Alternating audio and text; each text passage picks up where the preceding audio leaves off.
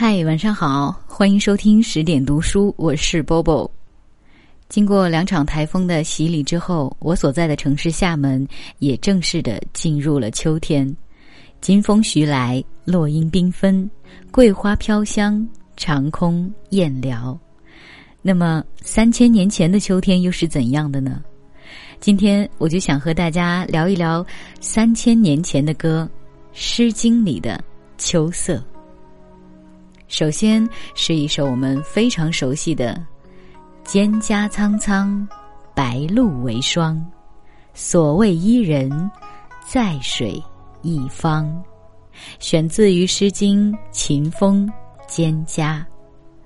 他所说的是：“芦苇色泽苍苍，秋露凝结成霜，心中的爱人，隔水遥遥相望。”可以说，《蒹葭》是《诗经》当中最动人心的爱情诗之一，求之不得的状态，也或许是爱情最持久绵长的姿势。《蒹葭》当中其实并没有点明季节，但是从“白露”两个字中，我们可以窥探出故事发生的世界。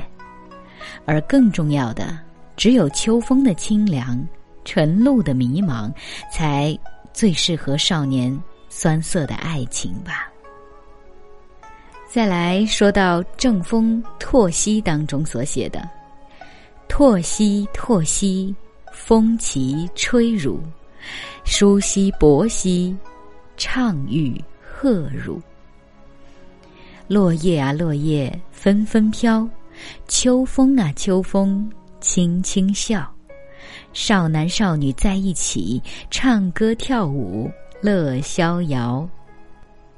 相比于《蒹葭》的惆怅，《拓西》里男女爱情的表达就要欢脱得多。虽然几千年以来一直有假道学、伪道士指责这是淫女之词，但饮食男女，人之大欲存也。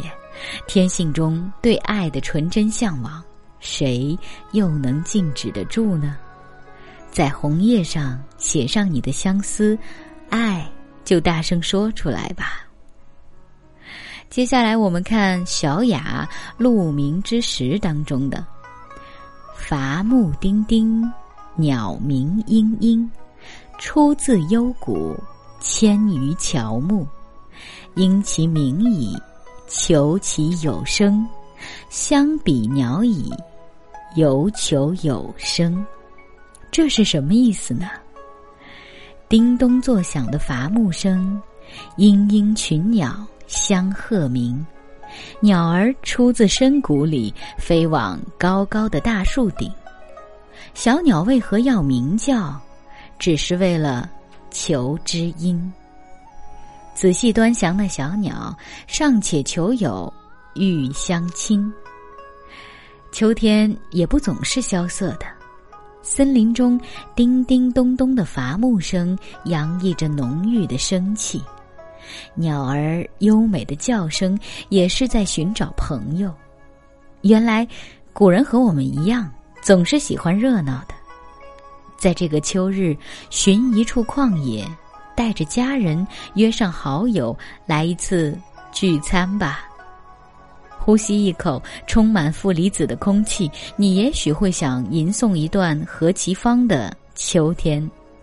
他写道：“震落了清晨满披着的露珠，伐木声叮叮的飘出幽谷。放下宝石过稻香的镰刀，用背篓来装竹篱间肥硕的瓜果。秋天栖息在农家里。”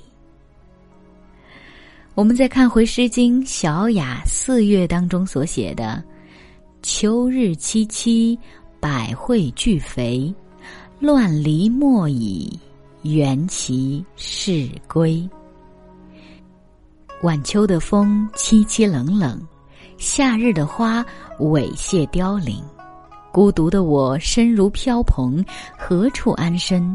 何处安宁？对于四月的作者。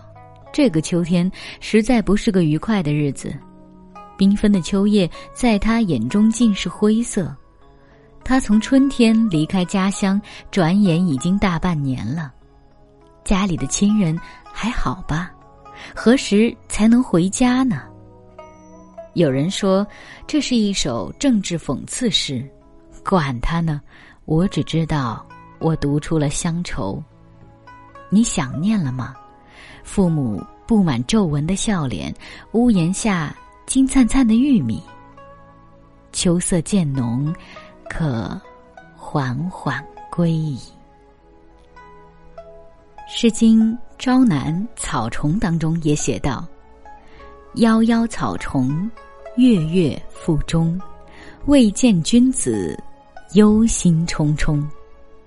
意既见止，意既构止，我心则祥。